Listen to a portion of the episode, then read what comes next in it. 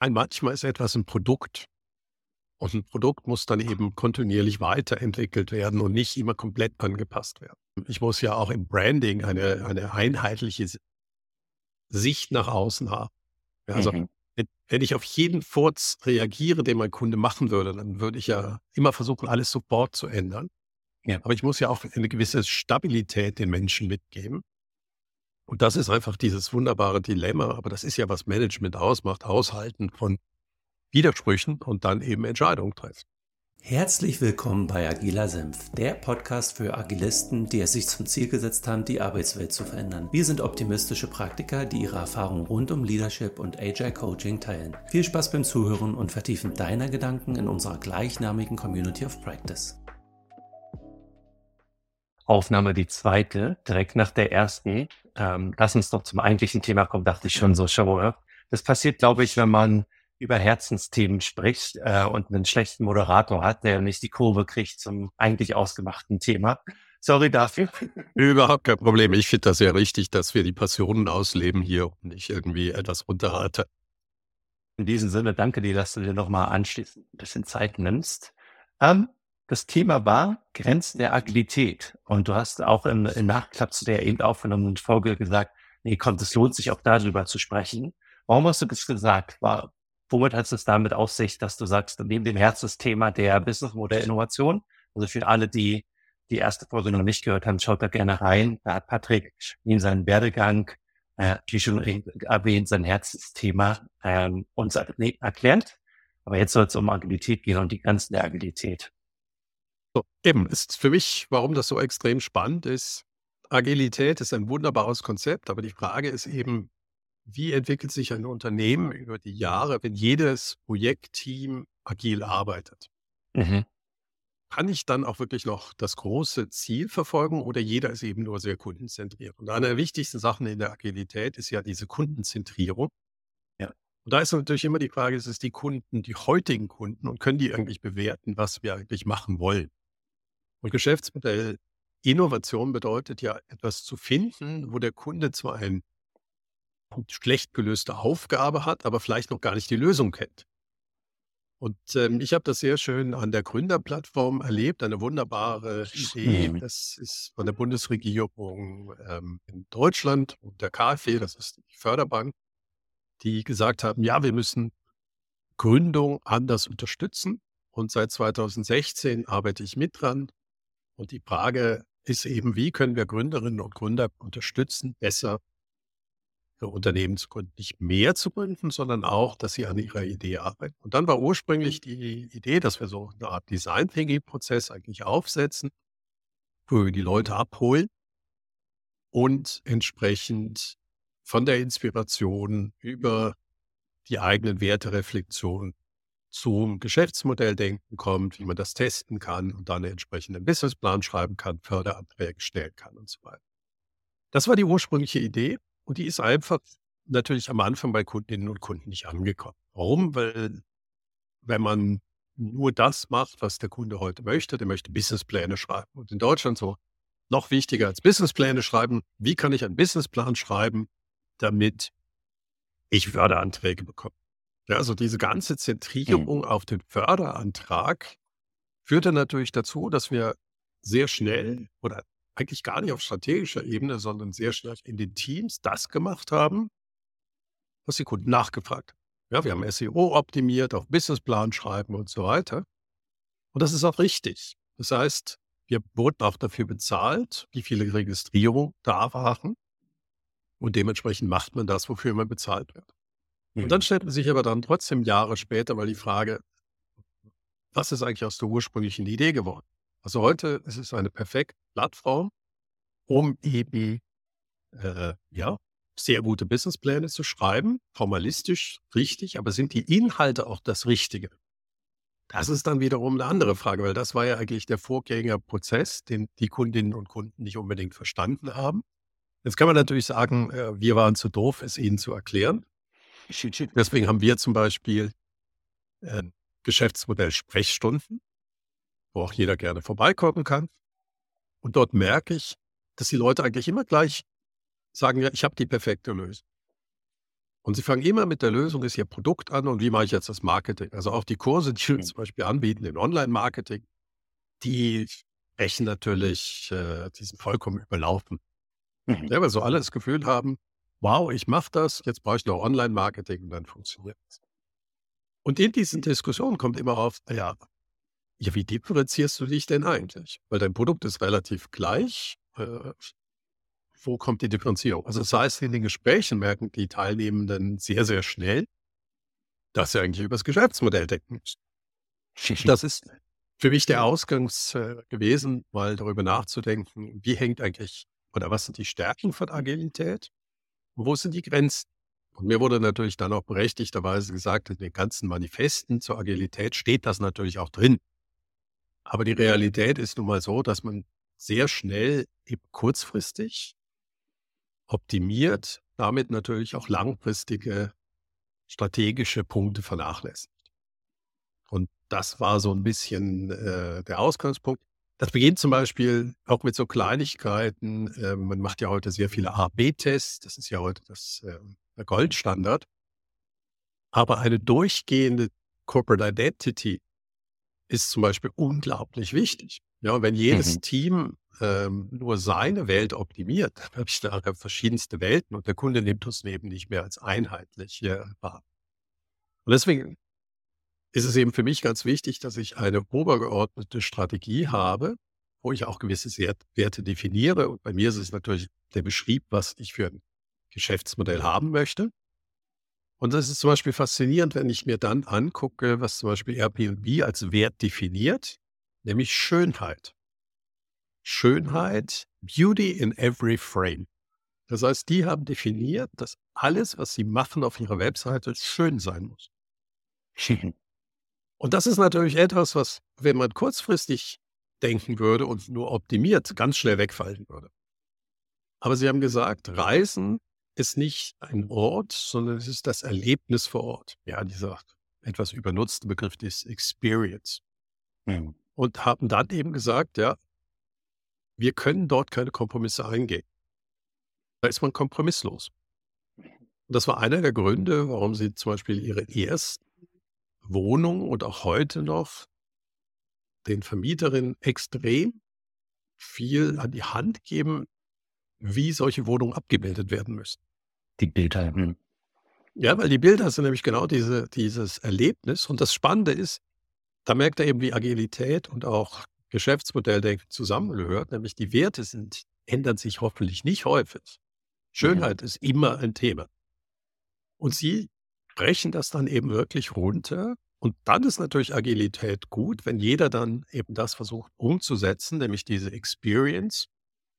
Ähm, eben, wie muss eine Webseite gestaltet sein? Wie muss der Checkout-Prozess sein? Wie müssen die Belege sein? Wie müssen, wenn ich jetzt weggehe, nur von der Wohnungsvermittlung, ähm, zu den Erlebnissen, die ich von Ort machen kann?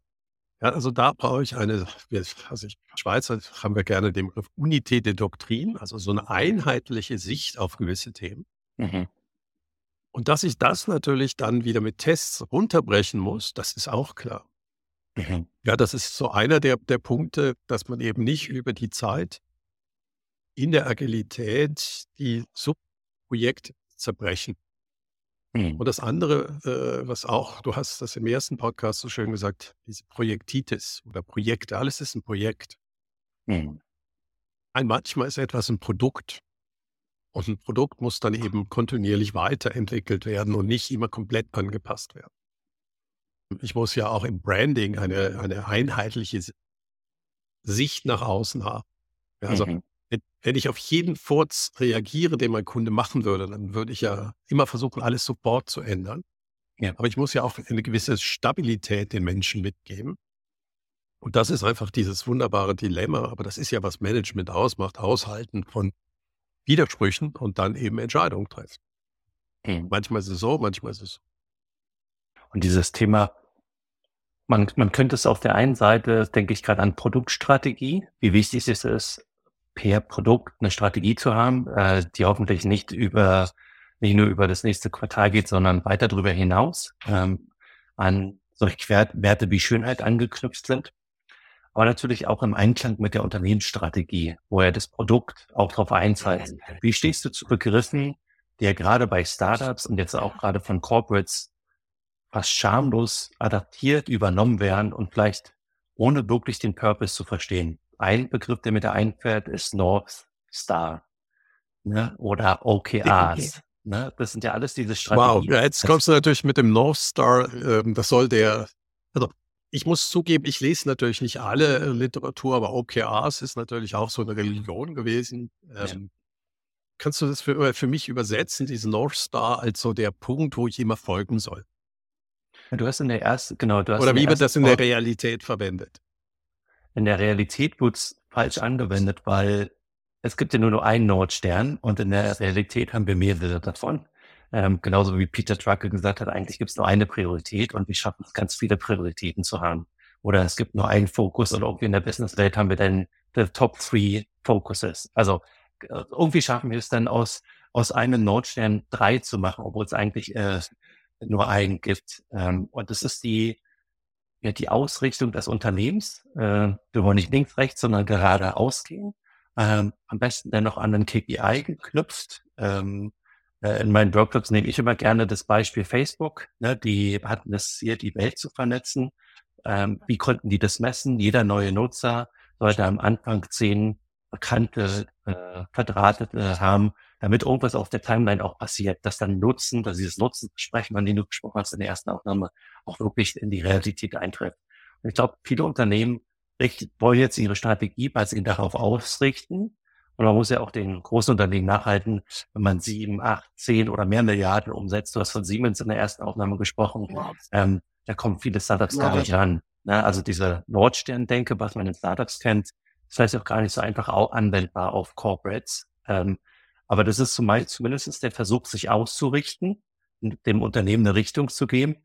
Und die OKR-Denke, so wie ich sie in der Praxis kennengelernt habe, einfach ein netter neuer Begriff, äh, wie man jetzt sich misst, äh, in Quartalen ähm, vorne denkt. Ja. Entschuldige bitte die kurze Unterbrechung. Wir möchten dich in unsere gleichnamige Community of Practice einladen, die Agilisten einen sicheren Ort bietet, an dem sie Kontakte knüpfen, ihre Erfahrungen austauschen, spezifische Probleme lösen und mit und voneinander lernen können. Unsere Community findest du unter school.com slash agila-senf. Link in den Show Notes. Und nun geht es weiter in der Podcast. Vielen Dank fürs Zuhören. Der Nordstern bin ich natürlich ein Riesenfan von, weil das ist ja, was wir auch im Geschäftsmodell beschreiben. Die oberste Frage, why should your business exist? Warum ja. sollten wir existieren? Aber man merkt schon bei, der, bei dem Facebook-Beispiel, dass es am Anfang sinnvoll war, nämlich Menschen zu vernetzen, aber irgendwann löst sich der Messwert nämlich dann vom Menschen und äh, ihnen war das dann ziemlich egal, ob dann irgendwelche äh, äh Bots diese Aufgabe übernommen haben. Ähm, und äh, Ihm war auch egal, ob dann False News darüber übertragen wurde, weil sie eben die OKRs etwas einseitig definiert hat. Und da bin mhm. ich dann eben noch bei meinen vier äh, Bereichen. Der oberste Bereich ist ja wirklich dieses Purpose. Ja, und mhm. ein Großunternehmen hat einfach mehreren Purpose. Also die große ja. Kunst ist eben so ein Konglomerat zu äh, zerlegen in Geschäftseinheiten, die ähnliche Geschäftsmodelle haben und nicht Märkte, sondern Geschäftsmodelle. Und das ist natürlich wiederum die, die Kunst für so eine Corporate Strategy Abteilung. Die hat ganz viele Strategien zu machen, nämlich äh, als erstes hat sie eine Corporate Strategy. Dort wird eigentlich festgelegt, in wie viel Geschäftsfeldern ich tätig sein möchte. In diesen mhm. Geschäftsfeldern muss ich sagen, ja, wie viele Geschäftsmodelle habe ich denn dort? Jedes Geschäftsmodell hat dann wieder verschiedene Produkte darunter, weil Produkt mhm. ist das, was der Kunde kauft, aber der Vertrieb sollte zum Beispiel gleich sein. Äh, dann und der Produkte kauft äh, oder der, der Kunde kauft die Produkte. Also das ist so ein kaskadierendes System und wie wir alle ja. wissen, ähm, nicht jede Messgröße ist richtig und die, wie du sagtest, eine Priorität, zwei Priorität. Was ich eben machen muss, neben diesen verschiedenen Corporate Strategy, und da gibt es noch eine, eine, weitere Strategieebene, die geht auch gerne vergessen, nämlich wer ist der Eigentümer von diesem Firma? Weil die hat natürlich eine Eigentümerstrategie. Ja, das ist in der Schweiz sehr viel üblicher. Wir haben ähm, Service Public, also öffentliche Dienstleistung. Und da ist der Staat Eigentümer, aber der hat auch eine klare Strategie, wie er eigentlich seine Eisenbahn führen möchte. Also in Deutschland zum Beispiel äh, die Deutsche Bahn, die sind ja keine Deppen, die die Bahn dort äh, operativ betreiben, sondern der Bund hat einfach keine Strategie gehabt, was er Mhm. mit dem öffentlichen Verkehr haben möchte. Und äh, da gibt es natürlich, äh, oder die sollte an die Börse gebracht werden. Äh, schöne, das ist, das ist keine Corporate Stra oder keine Eigentümerstrategie, weil der Sinn, was eigentlich ein Produkt oder was die Bahn für Deutschland lösen würde, wurde nie damit beantwortet. Mhm. Und deswegen, es gibt diese Eigentümerstrategie, die vergessen wir gerne, weil Eigentümer natürlich nochmal ganz eigene Vorstellungen haben. Und gehen wir jetzt von diesem Strategieebenen weg bei der Geschäftsfeldstrategie oder auch wo das Geschäftsmodell angesiedelt ist als strategische Analyseeinheit, da habe ich natürlich den Purpose, Mhm. aber den muss ich natürlich runterbrechen und deswegen bin ich noch ein Fan von dieser Idee von Balance Scorecard, auch nicht von der Anwendung, wie sie heute ist, sondern es gibt aber Sachen, die sich auch widersprechen. Mhm. Also ich nenne immer der Unternehmerin oder die Unternehmerin, das sind Jongleure. Und die müssen diese vier Bälle immer parallel oben halten. Sie müssen Kundenversteherin sein und Kunden begeistern. Ja, klar, am liebsten den Preis nach unten setzen, ähm, dann ist der Kunde begeistert. Das ist natürlich nicht richtig. Dann muss er Geschäftsarchitekt sein oder Architektin, wie wir das beim letzten Mal besprochen haben. Nämlich, Mhm. wie baue ich das? Dann muss ich Basisökonom sein. Ich muss wissen, wo ich mein Geld verdiene und wie kann ich eigentlich. Und ihr merkt aber, hier hängt es schon wieder zusammen zwischen diesem Denken oder Value Proposition, dieses Nutzenversprechen, den Wert muss ich ja für den Kunden absurd hochbringen, weil dann kann ich auch hohe Kosten haben. Mhm. Äh, ich meine, mein Lieblingsbeispiel ist immer, ich, äh, ich komme in Strategie äh, oder vor dem Verwaltungsrat und sage, ich habe eine super Idee, ich möchte meine Kosten um Faktor 7 erhöhen. Aber ich bin mir sicher, ich habe eine Strategie, wo ich zehnmal mehr Geld bekomme als heute. Und ich weiß, dass wir in einem Commodity-Markt sind. Also wo nur der Preis zählt. Und ich behaupte, ich kriege zehnmal mehr Geld für mein Produkt. Aber wichtig, ich muss die Kosten um Faktor 7 erhöhen. Da wird jeder sagen, du spinnst. Mhm. wenn du eben nur in Zielen denkst, die dieses kleine Feld betreffen. Wenn du dir aber überlegst, dass du vielleicht etwas findest, um aus diesem Commodity-Geschäft auszubrechen und den Kundenwert gegenüber endlich nach oben zu schießen, dann ist das absolut in Ordnung. Hast du eine Vorstellung, welches Unternehmen seine Kosten um Faktor 7 erhöht hat, damit sie zehnmal mehr Geld verdienen? Im Commodity-Bereich? Eine Vorstellung? Ich muss irgendwie gerade an Espresso denken und Kaffee. Ja, klar, es ist ein Espresso. Also die verkaufen dir das Kilo Kaffee für den zehnfachen Preis. Mhm. Ja, und George Clooney ist nun mal nicht umsonst. Also, also Man, möchte fast meinen, der sitzt vor mir. ja, genau. Also diese, diese äh, wunderbar, ich finde die neuen nicht mehr ganz so gut, aber die alten waren einfach, ich meine, mit Malkovich als Gott. Ich meine, das ist einfach Das stimmt. großes, große Werbung. Ja. Aber das gibt es nicht umsonst. Die Shops gibt es nicht umsonst. Die an äh, Prime Location in Auckland habt ihr auch einen Espresso-Shop, schätze ich mal. Ja? Super teuer und so weiter. Ja, in jeder Prime Location haben die heute einen. Mhm. Aber sie haben eben diesen, den besten Kaffeegenuss in den Mittelpunkt gestellt. Und natürlich gibt es dann Ziele, die sich widersprechen. Aber diese vier Einheiten, die ich jonglieren muss, eben Kundennutzen, Geschäftsarchitektur und das ist ja die Effizienz, das, Mhm. Ertra äh, das Ertragsmodell und die Menschen, die es dann umsetzen mit ihren Werten. Das sind natürlich immer wieder Sachen, wo es mal in diese Richtung oder diese Richtung schwingt. Und das heißt, diese OKRs äh, sind, dürfen eben nicht heilig sein, sondern müssen ja auf den Zweck anpassen. Und ich bin, also wenn ich äh, bin ja vor meiner Zeit als Geschäftsmodell-Innovator noch Investmentbanker gewesen. Und dann habe ich auch lange bei einer großen Telco gearbeitet. Dort hatte ich von meinem Verwaltungsrat die Aufgabe, zwei Firmen zu kaufen. Ja, ich habe mein Bonus war daran gekoppelt, zwei Firmen zu kaufen. Ich habe die Ziele nicht eingehalten. Ich bin zum Verwaltungsrat mitten im Jahr und habe gesagt, wisst ihr was? Nö, ich kaufe die nicht.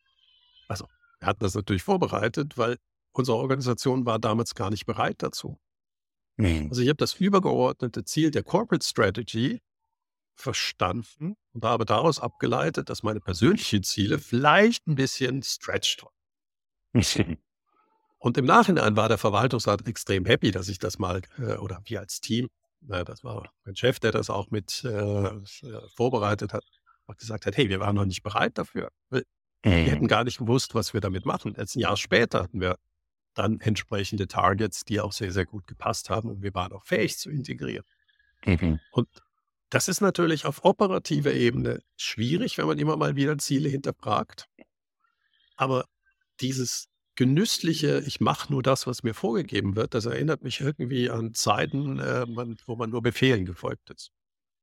Und da hoffen wir eigentlich, dass wir dem entfliehen. Aber irgendwie scheinen die hartnäckiger ja, dazu, da zu bleiben, als, als wir alle ja, wollen. Und ich glaube, du hattest gefragt, warum das Denken in Geschäftsmodellen aus der Schweiz kam. Ähm, ganz vieles ist hier nicht nachvollziehbar äh, für Außenstehende, weil wir so viel föderaler organisiert sind. Wir haben keinen Top-Down-Approach, sondern frag mich jetzt bitte nicht, wie hier Sachen gemacht werden.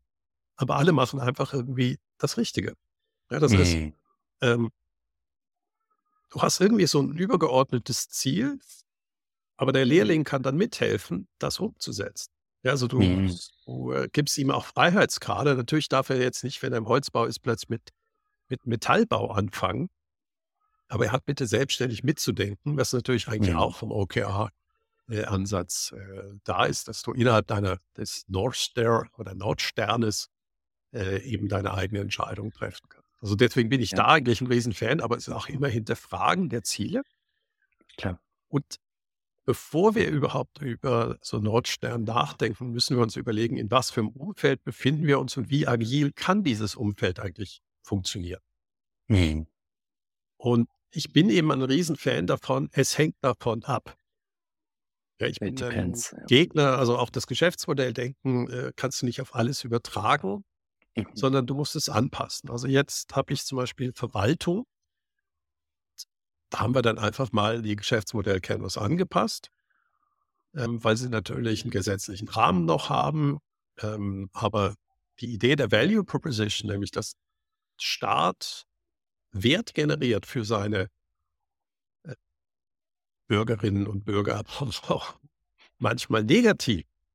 Ja, mhm. Also Gefängnisinsassen, ähm, die, das ist klar der Wert für die Gesellschaft, dass eben Verbrecher auch äh, das staatliche Gewaltmonopol treffen. Aber auch die haben ein Anrecht, dass dieser Wert, nämlich dass sie äh, einerseits im Gefängnis sitzen, aber auch wieder resozialisiert werden, haben sie auch ein Anrecht darauf. Die haben mhm. das dann Public Value genannt. Und ja, manchmal muss man dann eben, wenn man merkt, ach, guck mal, das ist dann vielleicht was anderes, dann muss man das anpassen. Also nie zu dogmatisch sein. Und der erste Ansatz ist mhm. immer verstehen, in welchem Kontext agiere ich. Und dann die richtige Methode verwenden. Und dafür finde ich mhm. eigentlich den äh, ursprünglich von McKinsey-Ansatz, äh, nämlich diese Horizonte-Modelle, äh, sehr mhm. richtig. Mhm. Nämlich Horizont 1 ist, ich bleibe im heutigen Geschäft und optimiere das, kann aber fast keinen Wettbewerbsvorteil haben. Horizont 2 ist, ich bleibe in der heutigen Geschäftsmodelllogik, versuche aber Wertschöpfungs- oder Wertkettenübergreifende Innovation zu machen. Innovation und Horizont 3 bleibt eigentlich nur das Modell, im Kunden äh, löse gleich, alles andere ändert sich radikal. Mhm. Je nachdem, in welchem Horizont ich bin, brauche ich andere Führungsmethoden. Mhm.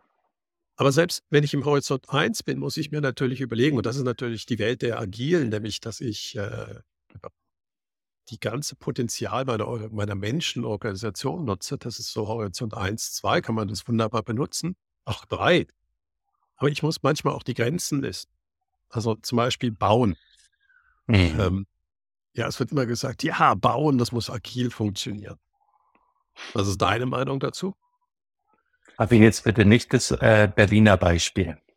Doch, natürlich kommt das Berliner Beispiel, logisch. Was da schiefgelaufen ist, möchte, glaube ich, keiner äh, aufbereiten. Ja, es ist doch, also eben, es ist ja nicht so, dass deutsche Bauingenieurinnen und Ingenieure irgendwie dumm werden. Also es ist ja nicht so, dass sie keine Flughäfen bauen können. Ein Bau ist nun mal vollkommen das Gegenteil von Agilität. Mhm. Ich in der Planung. In der Planung kann ich sehr agil sein. Ich kann verschiedene Szenarien durchplanen. Ich kann Simulationen machen, wie was wo funktioniert. Aber irgendwann lege ich was fest und das wird dann betoniert. Mhm. Und an dem Tag, wo ich etwas betoniere, lege ich auch die Prozesse fest, wie in dem Gebäude was abläuft. Das ist einfach so, weil Beton ist nicht agil. Fertig, bums, aus. Ja, der steht dann dort. Das heißt, ich muss mir überlegen, wenn ich nachher ein Feld oder das Gebäude agil bespielen möchte, was auch sehr sinnvoll ist, dann muss ich zum Beispiel keine festen Wände einbauen. Mhm. dann hängt es extrem davon ab, was ich für ein Ständermaß der Lastabtragung habe. Also sprich, wo sind die Säulen, die die Kraft nach unten abtragen. Und interessant ist, das unterste Etage legt fest, was oben gebaut werden kann. Deswegen sehen Shoppingcenter immer gleich aus, nämlich das Parkhaus ist unten, so viele Autos können da stehen und dann wird es nach oben weitergetragen, weil der Last muss nach unten abgetragen werden. Das sind mhm. einfach Prinzipien. Aber da kommt das nächste Prinzip und das lautet, je agiler oder je flexibler ich ein Gebäude baue, desto teurer wird es vielleicht in der Anfangsinvestition. Ja, das mhm. ist dann den Nutzen der Agilität, nämlich das Gebäude umnutzen zu können. Das habe ich dann irgendwie 20 Jahren. Die Kosten habe ich heute. Mhm. Geschäftsmodell der meisten ist, baue preiswert für den Nutzen, der es heute hat. Ja, das, so sind dann Gebäude. Mhm. Wann die alten oder das, was wir alle lieben, die Lofts, die sind agil und nutzbar. Ja, die haben nämlich große Raumbreiten und was ich da einbaue, das ist dann wieder was anderes. Fabrikgebäude. Und mhm. über den Berliner Flughafen. Ich bin natürlich auch nicht drin, ich habe außer, dass ich die, die Reports vom Spiegel gelesen habe. Es war der Auftraggeber, der immer wieder andere Anforderungen gestellt. Ja, so, und, ja, das müsst ihr doch können. Und es gibt im Bau einfach eine Regel, baus fertig und, und dann baus um. Aber nicht mitten, mittendrin. Und genau, also wenn, und das Problem ist nicht, also die Menschen haben ja sowieso eine komische Vorstellung, was ein Gebäude teuer ist. Die haben immer das Gefühl, ja, der Rohbau ist teuer. Ich glaube, der Rohbau macht irgendwie 10 bis 15 Prozent an. Mhm. Aus, die Haustechnik ist viel, viel größerer Punkt. Und die Haustechnik hängt nun mal extrem davon ab, was ich in dem Gebäude mache. Und Haustechnik ist eben Lüftung, Brandschutz ja, und so weiter. Und ja, die Schlagwörter, die man dann irgendwann gehört hat, warum es nicht veröffentlicht äh, oder nicht aufgemacht werden durfte. das war der Brandschutz, genau. Ja. Das ist ganz logisch, ähm, weil das ursprünglich war das als Flughafen gedacht wo man Hallen hat, die relativ äh, groß sind und dann kann man wahrscheinlich zentrale Rauchentlüftungen machen. Plötzlich sollte ein Shoppingcenter reingebaut werden. Und ein Shoppingcenter hat natürlich viele kleine Einheiten, wo Feuer ausbrechen kann. Und dann die Frage, was mache ich mit dem Rauchgas? Und dann war die Frage, sind die groß genug dimensioniert? Da muss es unten durch äh, anders abgezogen werden, weil bei einer Halle kann ich das Dach oben aufmachen, an den Seiten die Fenster auf und riesen Venti und dann geht es oben raus. Ähm. Wenn ich kleine, viele Räume habe, muss natürlich aus dem Raum es anders abziehen, irgendwie einen zentralen äh, Register und einer der, also ich kann mich noch erinnern, wie berichtet wurde, dass in einem Rauchkanal oder Entrauchungskanal so starke Ventilatoren eingebaut werden mussten, damit der Rauch wegkommt, dass wiederum die Platten an den Wänden abgesogen wurden. Ja, krass. Ja, weil eben, du kannst ja keinen, wenn, wenn du den Raum nicht für diesen Querschnitt frei in der Planung schon drin hattest, dann wird es schwierig. Und das nächste Projekt, was genauso äh, absurd ist, das ist äh, das Kölner Opernhaus, die Renovierung. Dort haben sie zum Beispiel vergessen, dass eben die Erschließungsschächte viel zu klein waren. Ja, das heißt, mhm. zwölf Jahre Verspätung, 700 äh, oder 800 Millionen ausgegeben und es ist bis heute nicht fertig. Wow. Ja, und eben, das sind so, Bau ist so ein ganz eigenes und die Frage ist eben, wie agil kann ich sein? Was, und das ist eigentlich, was die Top-Etage können muss, nämlich sagen, was ist agil? Und was sind Architekturfragen, die fundamental sind? Mhm. Ja, genauso jedes Startup, was seine Softwarearchitektur festlegt, ist ein Legacy-Unternehmen. Also ich kann nicht, wenn ich einmal mich äh, entscheide für Amazon Web Services als Basis Cloud-Anbieter, dann ist das so. Ja, kann ich nicht hm. morgen mal zu Google wechseln oder zu Azure und so weiter. Und das heißt immer die Frage, wo bin ich agil? Wo kann ich das? Ohne eben dem Kunden nur nachzureden, was er heute will, sondern mein großes Ziel nicht verpassen. Das heißt also, der erste Schritt für mich ist immer zu verstehen, welche Rahmenbedingungen hat mein Projekt? Wo kann ich, wo, wo muss ich welche Prozessmethode verwenden oder Projektmethode verwenden? Wann gibt es so Punkte, wo ich harte Entscheidungen treffen muss? Mhm. Und die werden auch, können auch nicht mehr umgeschwenkt werden.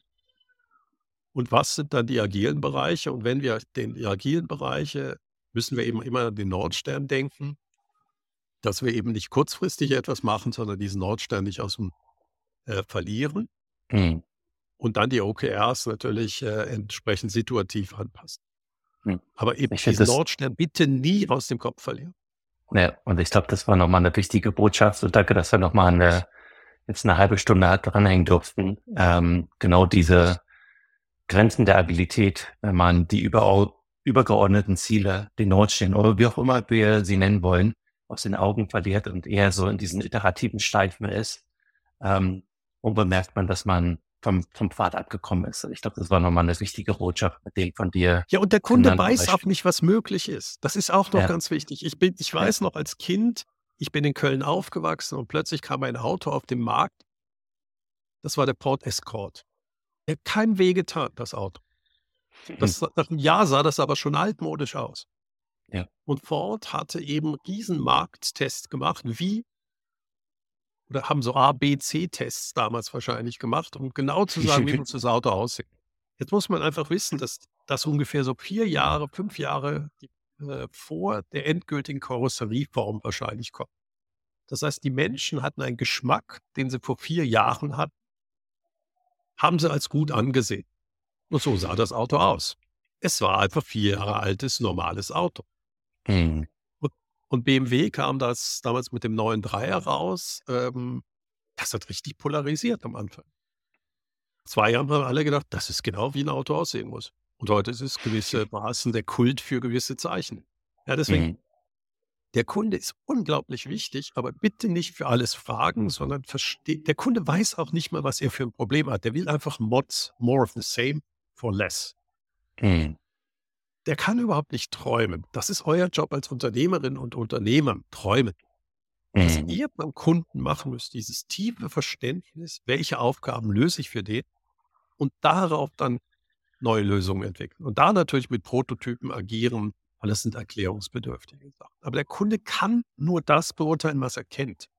Und der Klassiker in der Literatur ist, sollten Rolltreppen irgendwo in London eingeführt werden. Und für die Kapazitätsberechnung ist es nicht unwichtig zu wissen, ob Leute gehen oder laufen auf einer Rolltreppe. So haben sie die Leute befragt und alle haben gesagt, gehen. Logisch. Mhm. Ich meine, wie soll ein Mensch, der vor 20 Jahren vom Land nach London eingewandert ist, der noch nie eine Rolltreppe gesehen hat, diese Entscheidung treffen? Und natürlich, die erste Rolltreppe, die gebaut wurde, sind sie alle vor Begeisterung stehen geblieben. Ja, deswegen ist ja eben Agilität bedeutet ja auch wirklich den Leuten Prototypen geben und dann mhm. entsprechend sehen, wie sie reagieren. Und wir wissen bis heute, dass wir keine Vorhersage machen können, wie Leute sich auf Rolltreppen behalten. Es gibt so kulturelle Werte. Ja, in Zürich haben wir es durchgesetzt, rechts stehen, links laufen. In Bern, ja, das ist nicht ganz so wichtig, da ist ein bisschen gemütlicher, da, da dauert es, aber da reicht eine Person, die das nicht kennt, diese Regel, und buff, ist alles kaputt. Wenn ein Tourist, der falsch steht, dann ist es eben so. Und das ist nun mal so, dass äh, in dieser Kundenforschung es ganz wichtig ist, befragt bitte eure Kunden nicht, sondern beobachtet sie. Das ist natürlich sehr nah auf einer Agilität, dass ich wirklich das Verhalten mir angucke, aber denkt dran, die wissen nicht, was ihr alles können würdet. Also in mhm. den Test müsst ihr auch manchmal erwarten, dass es so Zeit braucht, bis die Kunden verstehen, was ihr wolltet. Ja, also es kann ja. auch einfach sein, dass das Produkt nicht falsch ist. Ja, doch, sehr häufig ist auch das Produktfeature falsch, sondern es ist erklärungsbedürftig. Mhm. Das, dann ist genau die Frage, wie nehmt ihr Menschen auf diese Reise mit? Schöner Punkt, was ja für viele Agilität ausmacht, ist ja genau das, die Empathie, äh, die Kundenbedürfnisse äh, besser zu verstehen als die Kundinnen selber. Ähm, ich glaube, das war nochmal eine schöne Botschaft.